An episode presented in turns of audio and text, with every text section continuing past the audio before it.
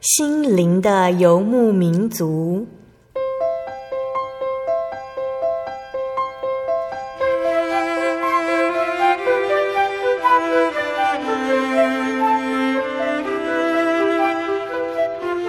在这个谁都不管谁的后现代社会里，每个人的心灵都是游牧民族。成长的过程就是寻找的过程。每一颗漂泊的心灵，其实都在寻找生命的绿洲。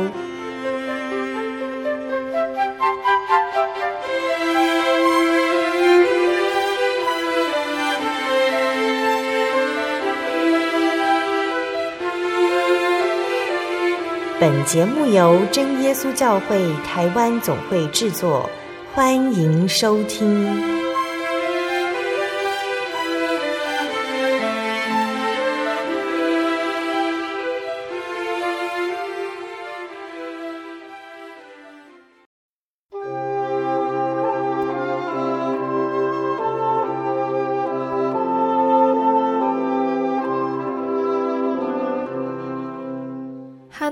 所在空中的听众朋友们，大家平安，欢迎收听今天的心灵的游牧民族，我是贝贝。大家这个星期过得愉快吗？在节目开始之前，贝贝想和听众朋友们分享一句圣经经节，是记载在圣经旧约的生命记第二章三十一节。耶和华对我说：“从今起手，我要将西宏和他的地交给你，你要得他的地为业。”亲爱的听众朋友们，不知道我们有没有摘过青涩发酸的果子，或者是梅子的经验呢？咬下去的时候，嘴巴会因为太酸而整个揪起来，因为那个时候还没有成熟。那我们有摘过挂在树上或者是树丛里太久的水果吗？尝起来有一点霉味，而且烂烂的，恶心极了。那水果在它正熟正甜的时候摘最好了，太熟或者是已经掉在地上的都不行。关于等候神回应祷告，还有等待要有耐心的事，之前呢，我们已经跟大家讨论了很多。如果我们抢在神的计划前面，那就好像水果还没有熟就摘来吃。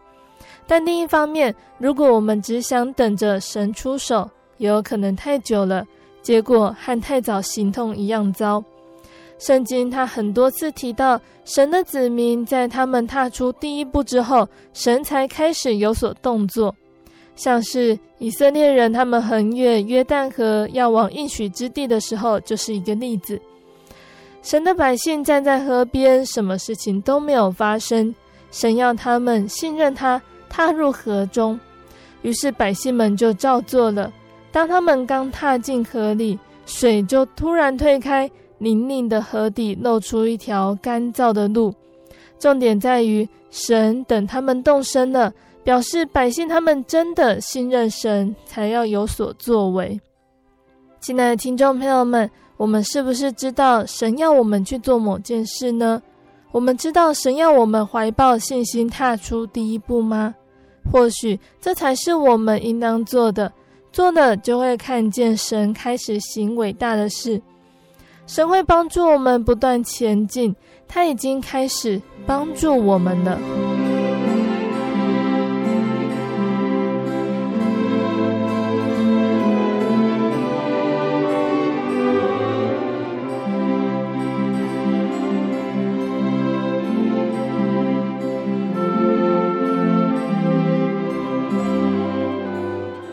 今天要播出的节目是第一千一百三十四集《生活咖啡馆》绘本分享《英伦玫瑰》。今天的节目中呢，贝贝要来跟听众朋友们分享《英伦玫瑰》这本由马丹娜和杰佛瑞合作完成的绘本故事哦。那英伦玫瑰呢，它指的是四个很要好的小女生，她们每天一起上学，一起玩，一起聊天。她们都喜欢同类型的男生。也都喜欢跳舞，他们分别是妮可、艾米、夏洛蒂，还有葛瑞斯。他们的生活超级有趣，除了有一个小问题哟、哦，他们都有点嫉妒住在他们家附近的一个女孩，叫做娜娜。有一天呢，英伦玫瑰这四个小女生做了一个梦，梦到神仙婆婆用仙粉让她们隐身，看看娜娜的生活。原来娜娜不是他们想的这么幸运。听众朋友们，我们可以先想想看呢、哦，在生活当中，我们是不是有几个我们其实不太熟，却凭着第一印象不是很喜欢的人呢？他们真的很讨人厌，还是背后有一些我们不知道的生活背景呢？我们会如何面对他们呢？我们现在聆听一首诗歌，诗歌过后，贝贝就会来分享这一本绘本故事。贝贝要分享的诗歌叫做《细语我心》。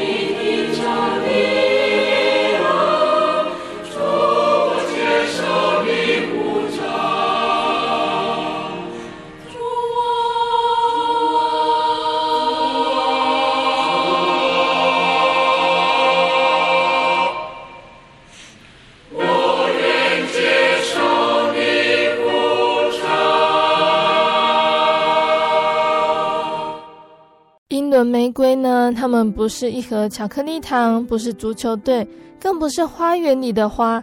他们是四个分别叫做妮可、艾米、夏洛蒂、格瑞斯的小女生。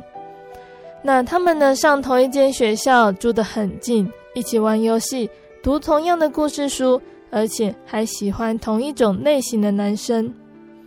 他们四个总是黏在一起，夏天去野餐，冬天去滑雪。最重要的是，他们都好喜欢跳舞。他们的生活听起来超级有趣，大致上是这样啦。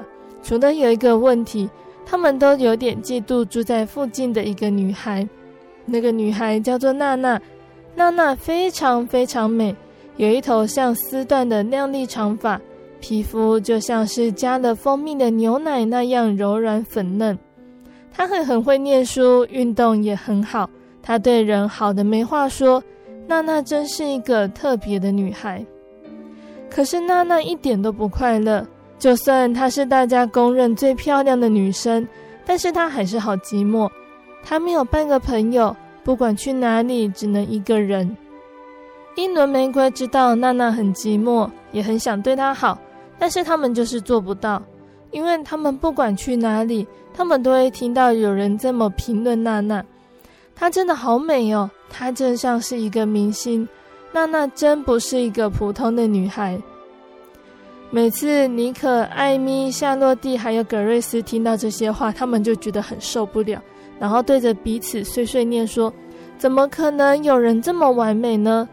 从来没有人这样子夸过我们。”他们觉得很不公平，好像那些优点全部都在娜娜身上。所以，英伦玫瑰他们在遇到娜娜的时候，他们都是假装没有看见她。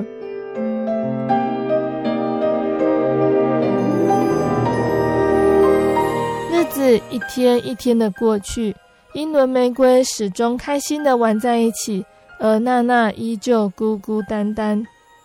有一天晚上，英伦玫瑰在妮可的家里举行睡衣派对，妮可被妈妈叫到一旁，妈妈说。我可以跟你们谈谈吗？妮可说：“妈妈，你们不用担心呐，我们很快就会去睡觉了。我们先打完一场枕头仗。”妈妈说：“我不是要赶你们上床睡觉，我只是想和你们谈谈娜娜的事情。娜娜就住在街尾，跟你们上同一间学校，喜欢做的事情也都和你们一样。可是为什么你们从没找过她，也从来不想和她做朋友呢？”接下来是好长好长的沉默。英伦玫瑰，你看我，我看你。艾米她先开口说话了，因为娜娜长得很漂亮，就自以为了不起。夏洛蒂也发表她的意见，她觉得为什么我们要邀请娜娜呢？娜娜又不是没有人陪。妮可也说了，不是我们不喜欢她，是她会利用人。漂亮的女生通常都是这样。妮可的妈妈想了一下，接着说：“你们这么说不公平哦。说娜娜看起来好像会利用朋友，但是你们甚至没有跟她讲过话，怎么就确定她是那种人呢？如果别人也根据外表来决定要不要跟你们交朋友，你们会怎么想呢？”英伦玫瑰都觉得妮可的妈妈说的很有道理，但是却又不想承认。他们突然都不想打枕头仗了。妮可的妈妈说：“好好想想我说的话吧。”然后她站起来，亲了他们每一个人一下，祝他们晚安。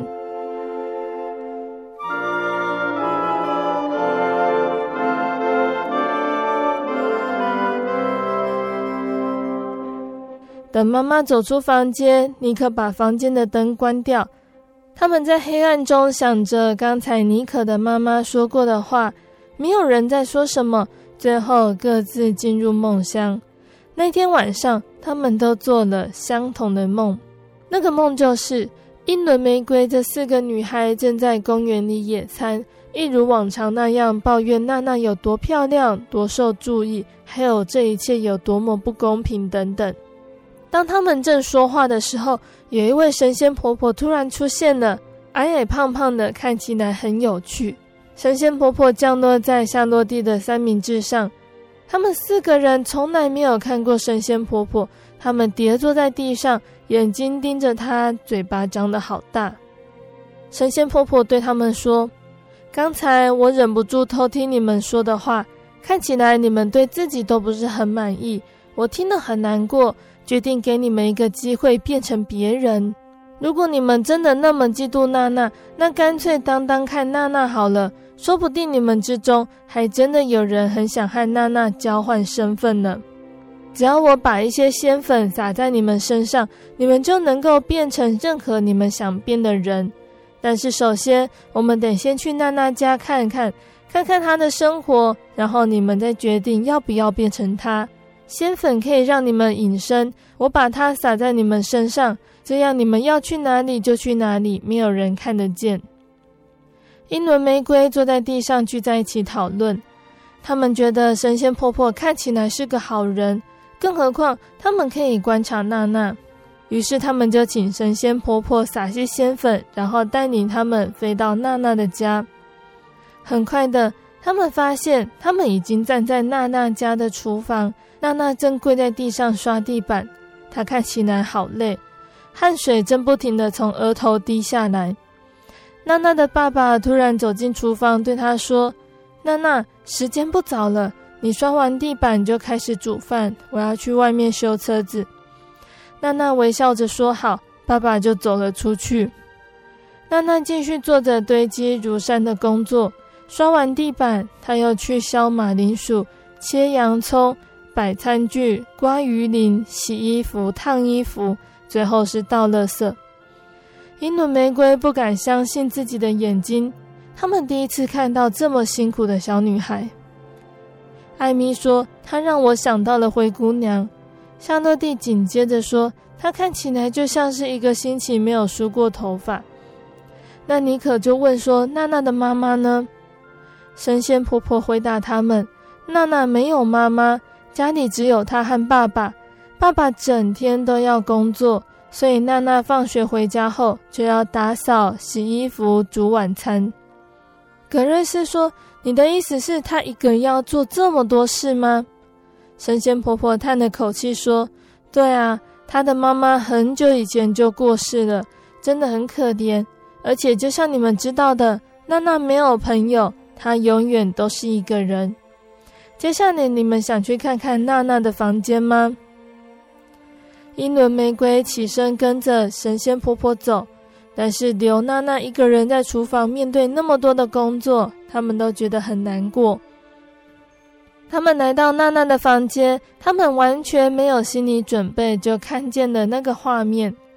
那是一个小房间，里面有一张单人床，里面一个五斗柜，一个堆满书的书架，还有一个娃娃。床头的小桌子上放着一个相框。英伦玫瑰把脸凑过去，想看看里面放的照片。里面原来是娜娜的妈妈，她长得好漂亮。妮可的眼眶红了。他觉得很难过。夏洛蒂说：“没有妈妈的日子一定很可怕，娜娜一定很寂寞，而且我们一直不肯理她。”神仙婆婆开口说：“现在还有没有人想当娜娜呢？”接下来又是一个好长好长的沉默。英伦玫瑰，你看我，我看你，安静的连根针掉在地上都听得见。格瑞斯说话了，他说。我觉得我们大错特错，娜娜过得好辛苦啊。艾米说：“像我就没有办法做那么多家事，而且我对做饭一窍不通。”神仙婆婆又问他们：“那你们想当谁呢？要不要再去别的地方看看？别的城市，甚至别的国家，我都可以带你们去。”妮可央求说：“拜托你，只要让我们回家，躺在舒服的床上。”和亲爱的家人在一起就好了。其他三个人也说他们想要回家的。神仙婆婆说：“我可以送你们回家，但是以后不要再随便抱怨说别人的日子比较好。”才一眨眼的功夫，英伦玫瑰就回到了原先的那张床上，很快就沉沉睡去。天亮了，他们醒过来，发现自己还是原来的自己，全部都松了一口气。他们聊着自己的梦，决定以后要好好对待娜娜，而且不再抱怨自己的生活。他们开始邀请娜娜来喝茶，找她一同去上学，一起做功课。娜娜还教他们怎么做苹果派。英伦玫瑰很快就发现，娜娜其实和他们好像，他们情比姐妹还要深，还常常去娜娜家帮忙做家事。很快的，英伦玫瑰和娜娜几乎分不开，真的很难让人置信哦。附近的邻居开始讨论起他们，他们说这些小女孩真的很特别，好漂亮的小女孩呀！他们长大以后一定会很棒。他们真的做到了，最后他们都变成了很优秀的女人。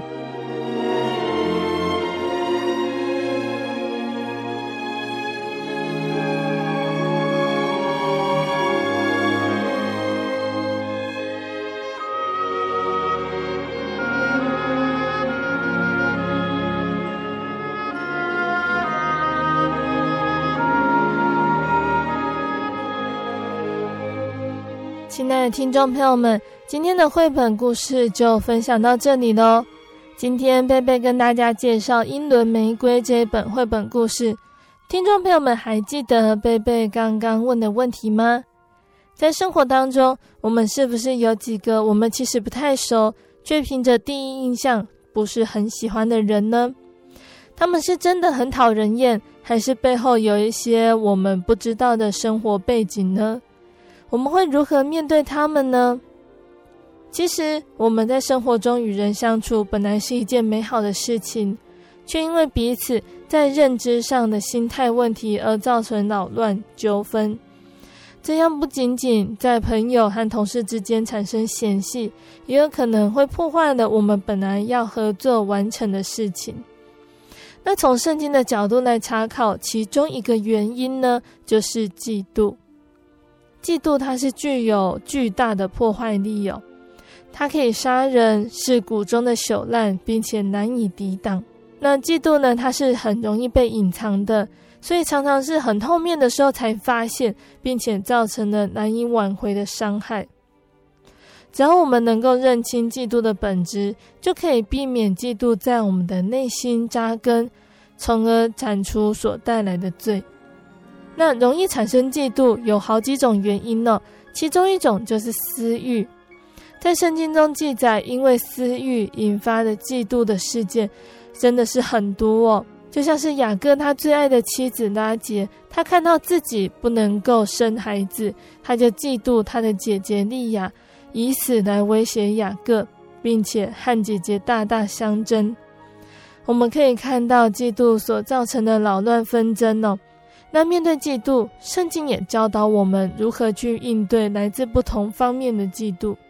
虽然有的时候不能够及时察觉或者是避免，但是至少我们还来得及克制嫉妒的进一步恶化，并且阻止衍生出更多的罪。那我们要如何阻止嫉妒呢？在圣经中有提到了几个方法。第一个呢，就是要以退为进。在圣经创世记中的以撒呢，他蒙神赐福，他却遭到了非利士人的嫉妒。尽管以撒他没有做错任何事情，但是非利士人却填满了以撒父亲亚伯拉罕仆人所挖的井，并且因为基拉尔牧人的增进，以撒他就离开那个地方，将水井让给非利士人，并没有和他们相争或者是为敌。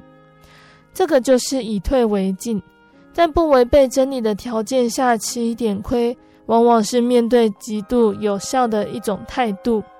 以撒他面对嫉妒自己的人，没有以恶报恶，而是以退为进，最终他能够蒙神赐福更大的恩典和祝福。那这是我们今天在面对嫉妒时所应该持有的一种态度之一哟。那第二个态度呢，就是要谦卑顺服。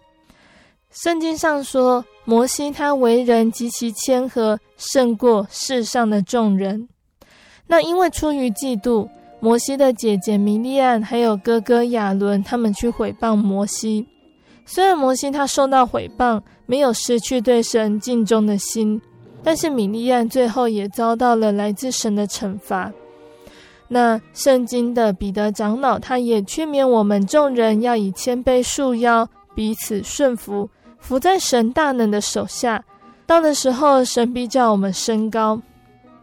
那面对因为嫉妒而来的毁谤，摩西他可以用谦和的心来对待毁谤他的同工，并且为毁谤他的人求情。那这在神的眼中赏赐是大的，因为圣经上也记载说。人若因我辱骂你们、逼迫你们、捏造各样坏话毁谤你们，你们就有福了。第三个要面对嫉妒的方法呢，就是要彼此相爱。彼得前书的第四章七到八节说：“万物的结局近了，所以你们要谨慎自守，精心祷告。最要紧的是彼此切实相爱，因为爱能够遮掩许多的罪。”那像我们曾经在讲到创世纪的故事里面，我们提到了约瑟，约瑟的哥哥因为嫉妒，将约瑟卖到埃及去。约瑟他被卖到了埃及，神却与他同在，使他所做的尽都顺利。而他的哥哥们不爱他，但是神却爱着他，救他脱离一切的苦难。那直到很后来的时候，约瑟和他的兄弟们还有父亲相认。就情不自禁放声大哭，还安慰他的弟兄们不要因为把他卖到埃及而自忧自恨。这是神差他在他们以先大师拯救来保全他们的生命。因为神对约瑟的爱，约瑟深深体会，并且以此了解神的旨意，化解了弟兄之间的一切恩怨还有仇恨。约瑟他这种爱恨交加的一生。怎么能够不使我们竭力思考，还有追求神的爱呢？神既是这样子爱我们，我们也当彼此相爱，在爱中建立自己。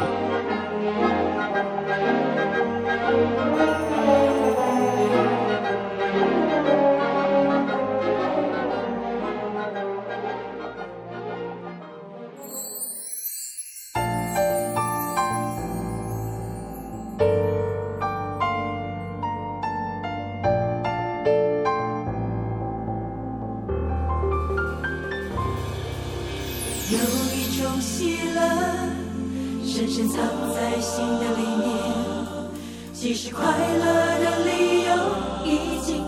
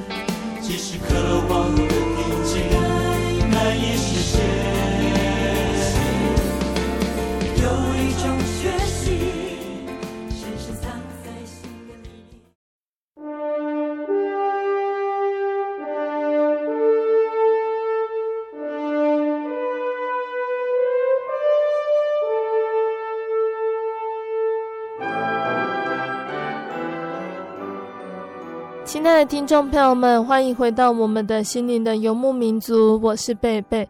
今天播出的节目是第一千一百三十四集《生活咖啡馆》绘本分享《英伦玫瑰》。节目的上半段呢，贝贝跟听众朋友们分享了一本叫做《英伦玫瑰》的绘本故事。我们说到了有关于嫉妒这种心理，有的时候只是因为我们彼此不了解，没有相爱的心。引起嫉妒，还有纷争，这不是耶稣希望我们有的心态哟。节目的下半段，贝贝要再来继续跟听众朋友们分享一个圣经故事，欢迎听众朋友们继续收听节目哦。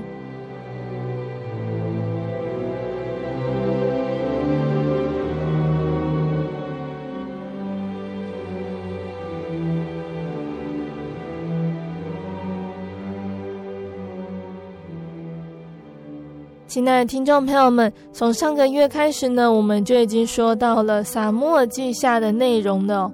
大家还记得上个月分享的内容吗？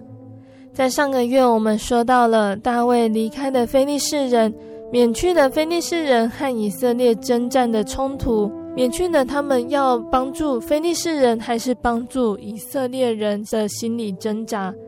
但是在那一场战争中，扫罗和他的儿子们。包括大卫的好朋友约拿丹都战死沙场，大卫终于当上国王了哦。那大卫当上国王对以色列国有什么样的影响呢？大家一定要继续收听接下来的节目哦。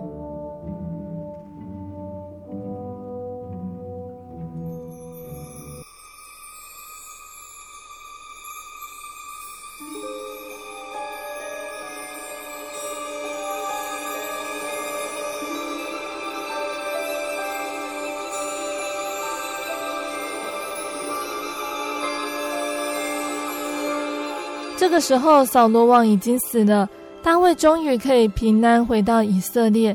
他求问神的旨意，神指示他往南面的希伯伦去。这座城坐落在大卫所属犹大支派的领土中，在那里，他受到犹大的百姓热烈欢迎，更被拥立为王。那在这个时候呢，扫罗的元帅押尼尔正带着扫罗唯一遗留的儿子伊施波设往北面逃亡，在那里，他宣告伊施波设为全以色列北部的王。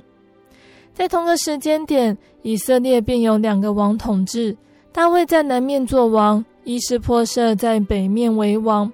大卫军中的元帅约押，他跟亚尼尔是势不两立的，两个人都希望他们所追随的王能够统治全以色列国。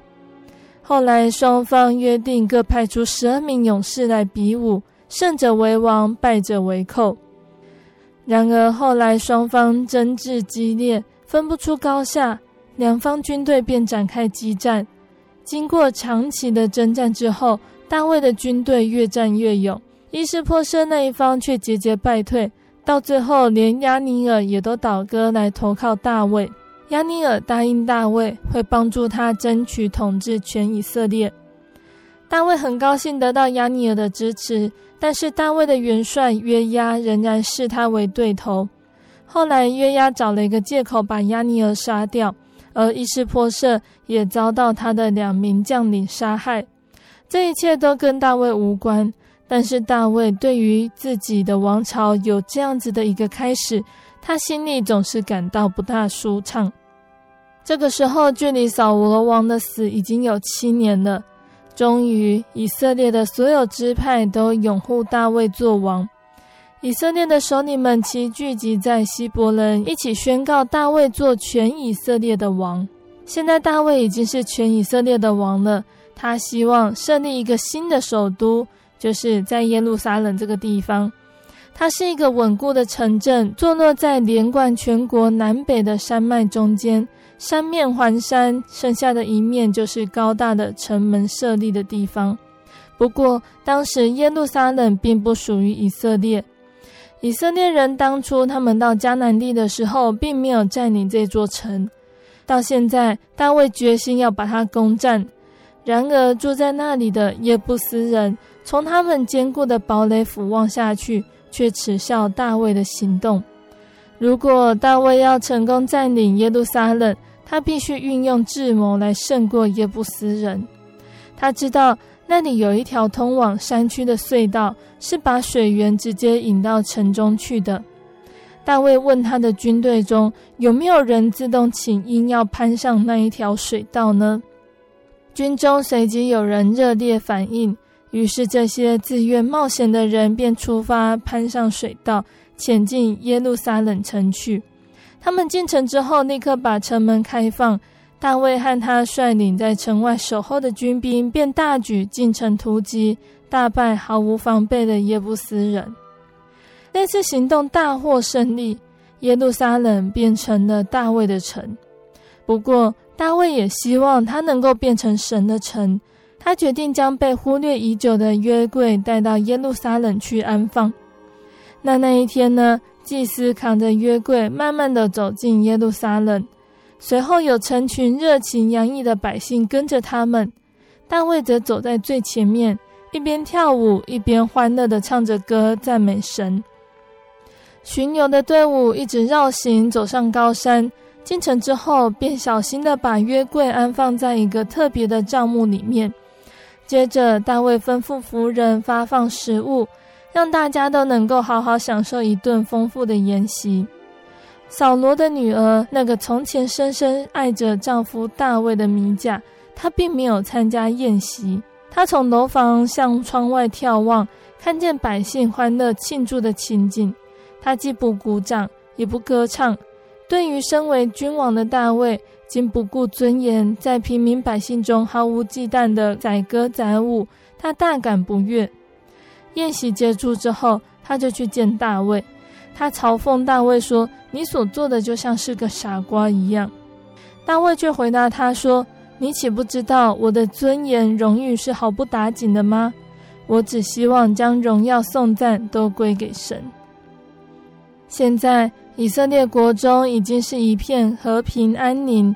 大卫已经显明给非利士人知道。以色列军队军力雄厚，足以抵挡他们，把他们完全驱逐。于是菲利士人再不敢随意滋扰以色列的国境。大卫把首都设在耶路撒冷，邻近的推罗王西南送来大量黎巴嫩著名的香柏木，又差派很多熟练的工人来帮助大卫建造一座华美的宫殿。然而，看着自己奢华的享受，大卫却深感惭愧，因为神的约柜仍然只安放在一个帐幕里面。大卫说：“我住在这里，住的是舒适华丽、用香柏木建造的宫殿，而神的约柜却只安放在一个临时搭建的帐幕里。我决定，我要为神新建一座宏伟的圣殿。”他就把这个心愿告诉了先知拿单。拿单觉得这个是一个很好的决定，他热切地回应大卫：“那真的是好得无比呀！好好努力为神建殿吧。”但是当天晚上，神就对拿单说话了。到第二天清早，先知拿单来到大卫面前，将神的心意向大卫传达。拿单说：“国王啊，神对我说，他不希望你为他建殿。”神他从来没有要求你要为他兴建这样的一座殿，一直以来他都与他的百姓以色列民一同迁移，无论他们往什么地方去，他都与他们同在。然而神要让你的一个儿子为他建殿，不过神也祝福你，他应许你的后代将要永远做以色列的王，你的国将要永远延续下去。拿单离开之后，大卫便走到安放约柜的帐幕里去，在那里恳切地向神感恩。他回想起扫罗，叹息他的儿子不能接续做王，现在神却拣选了他的家永远做王，他是多么的欢喜快乐。他曾经想为神做一点事，但是神却先为他做了这样伟大奇妙的事。大卫他不能够忘记那个死于非利士人手上的好朋友约拿单，他也没有忘记他对约拿单所做的诺言，就是在做国王之后要好好的对待他的家人。那个时代呢，一个新王登基，通常都会把前朝君王的家人全部都杀掉，但是大卫却没有这样子做。大卫他问侍臣说：“扫罗的家里还有人生存吗？”为着约拿单的缘故，我要好好对待他们。大卫的侍臣传召了一个曾经在扫罗宫中服侍的仆人洗巴来见大卫。大卫问他，洗巴就回答国王说：“国王啊，约拿单的儿子还没有死，他的名字叫做米非波设。但是我想国王你不会要他来宫中服侍你，因为他的双腿受了严重的伤，不能行走。”大卫下令，马上把米非波设带到王宫里。米非波设现在已经长大成人。当时他的祖父扫罗还有父亲约拿单战死沙场的时候，他还只有五岁。那个时候，当噩耗传到宫中，他的保姆惊慌地抱着他逃走，匆忙间把他摔倒在地上，让他的两腿受到重伤，从此不能够再走路。洗巴回去将见大卫的事情告诉米非波设，他听见大卫召他进宫，心里不禁惊慌，很害怕大卫要把他杀掉。然而他又不得不服从王的命令，便只好启程上耶路撒冷。米非波设被带到国王的面前，大卫仔细的打量他，并且温柔的对他说：“不要怕，米非波设。”我要将所有属于你祖父扫罗的土地交回给你。从现在开始，洗巴就是你的仆人，他要为你耕种土地。我希望你留在宫里和我一同生活，跟我同桌吃饭。米非波设他觉得他不配受到国王这样子的恩惠，大卫却回答他说：“因为约拿单的缘故，我要永远的照顾你。”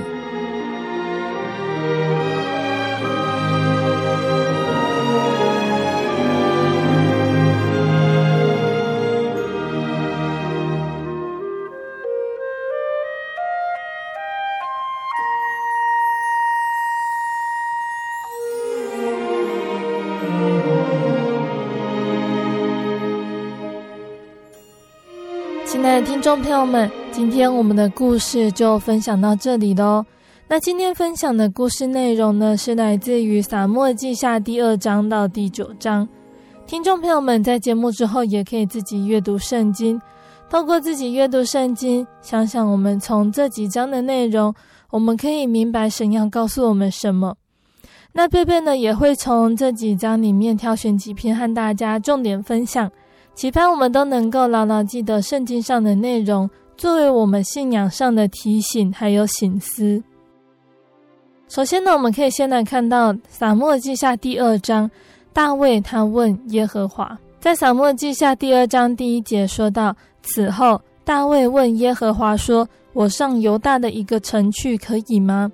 其实大卫他问耶和华的这个时候，扫罗他已经死了，大势已定，大卫他称王是一件毫无悬念的事情。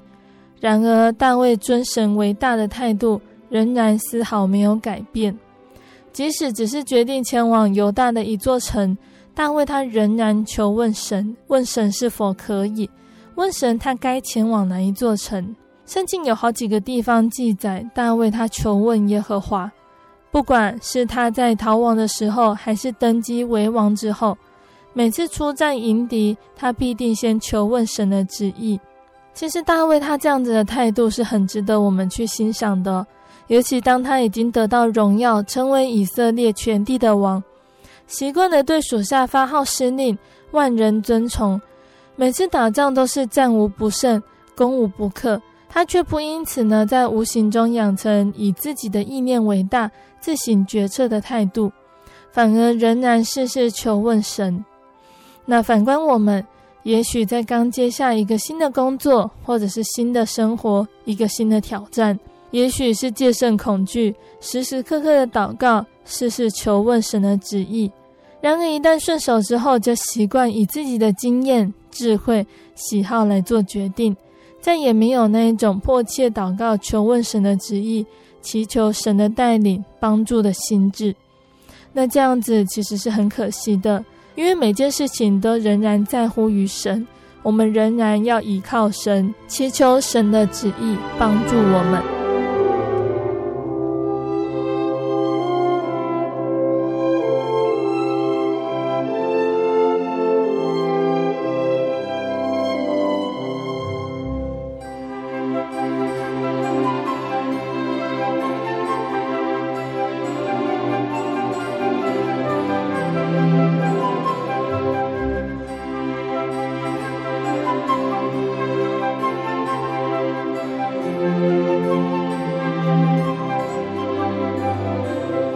接下来我们要看到的是《撒母记下》第七章，神与大卫的约定。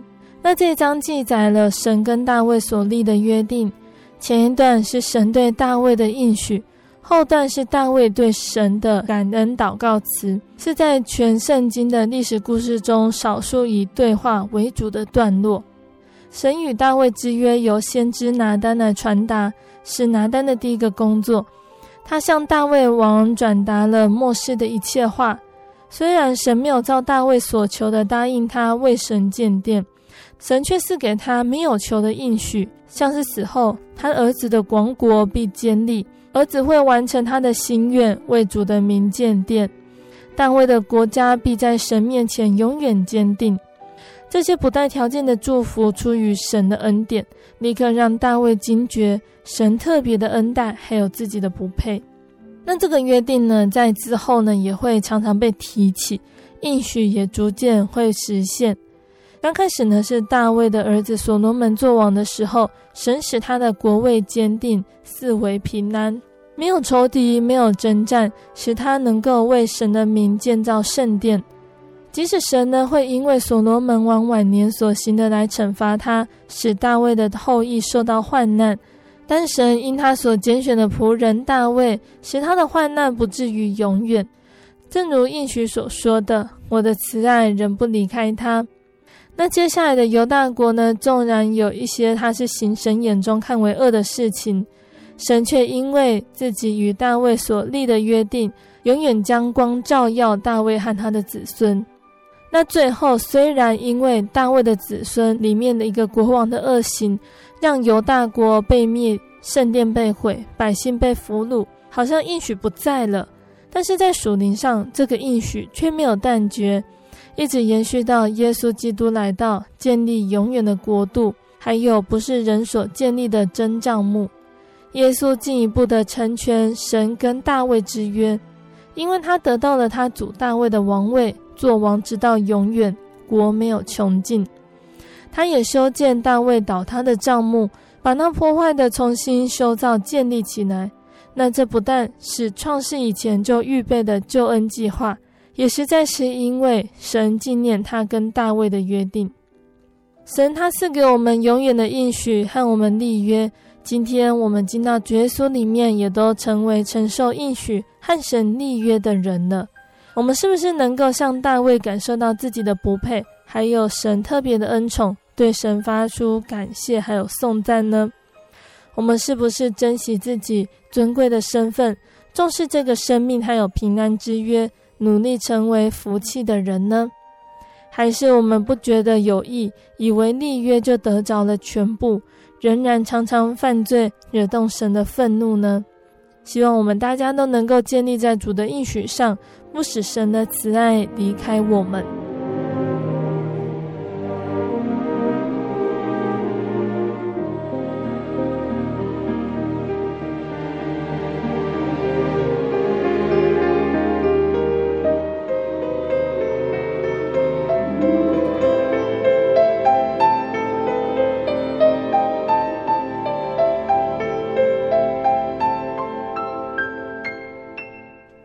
我们要来看到的是撒母耳记下的第九章，大卫他没有忘记。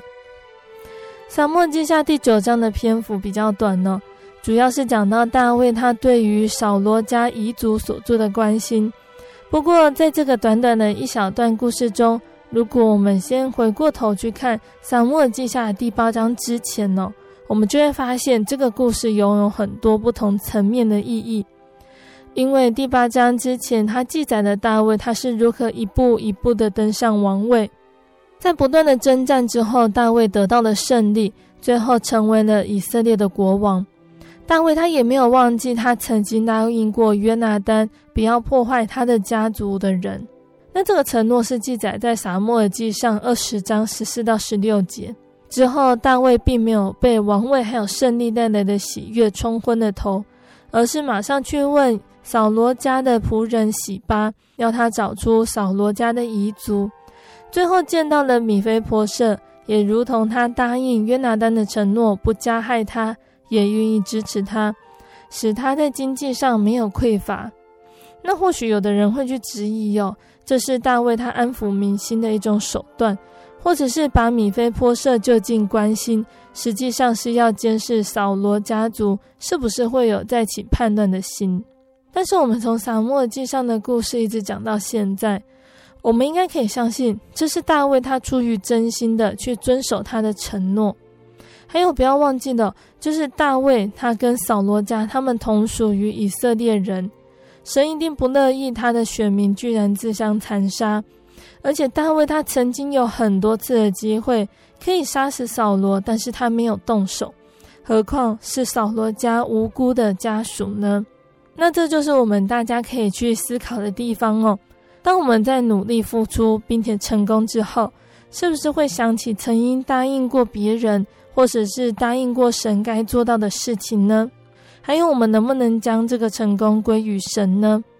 我们很容易有被胜利还有成功冲昏头，毕竟那些是得来不易的成就感。可是大卫他更看重的是他的承诺，还有他爱神爱人的心意。大卫在照顾米非波设的事上是尽力去做的。或许旧约里面并没有强调像新约中耶稣他说的要爱你们的仇敌，要为逼迫你们的祷告。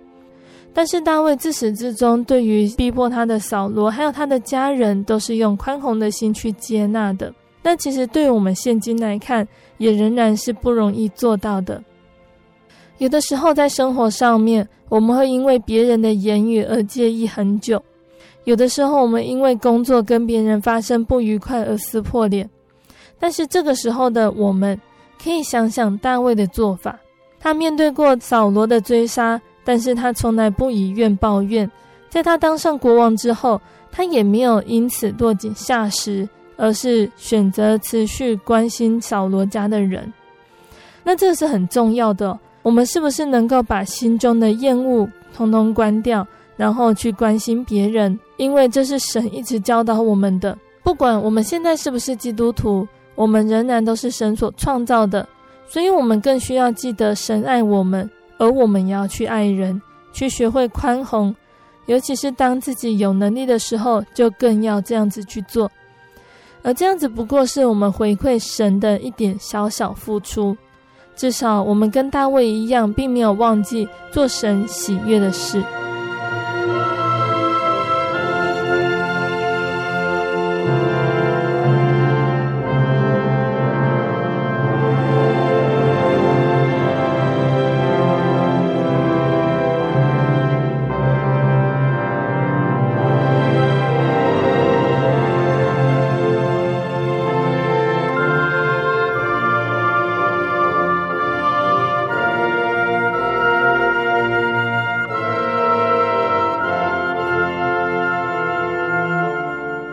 听众朋友们，今天心灵的游牧民族带领大家进入圣经撒母耳记下第二章到第九章的内容了。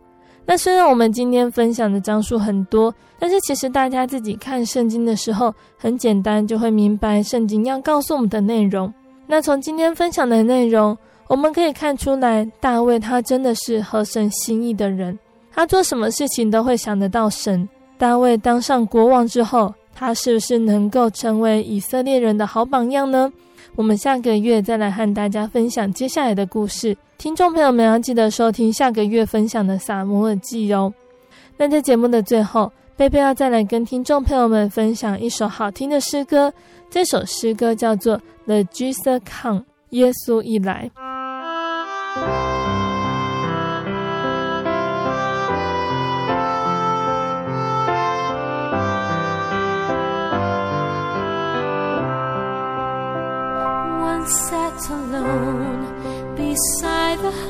Highway begging, his eyes were blind, the light he could not see. He clutched his rags and shivered in the shadows. Then Jesus came and bade his darkness flee. When Jesus comes, the tempter's power is broken. When Jesus comes, the tears are wiped away.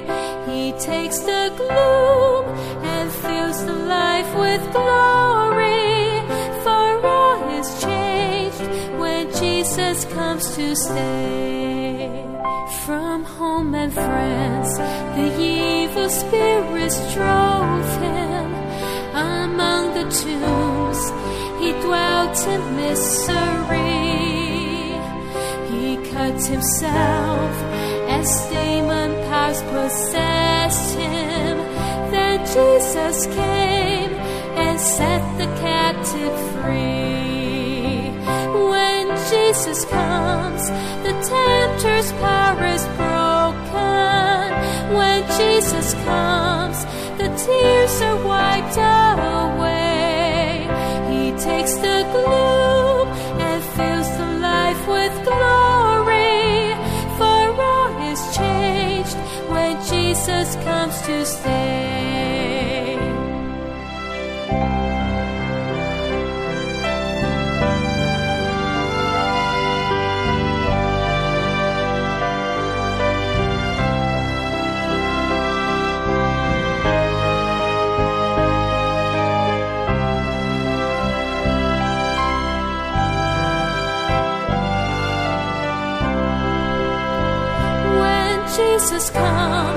The tempter's power is broken. When Jesus comes, the tears are wiped away. He takes the gloom and fills the life with glory. For all is changed when Jesus comes to stay. He takes the gloom and fills the life with glory. Jesus comes to stay.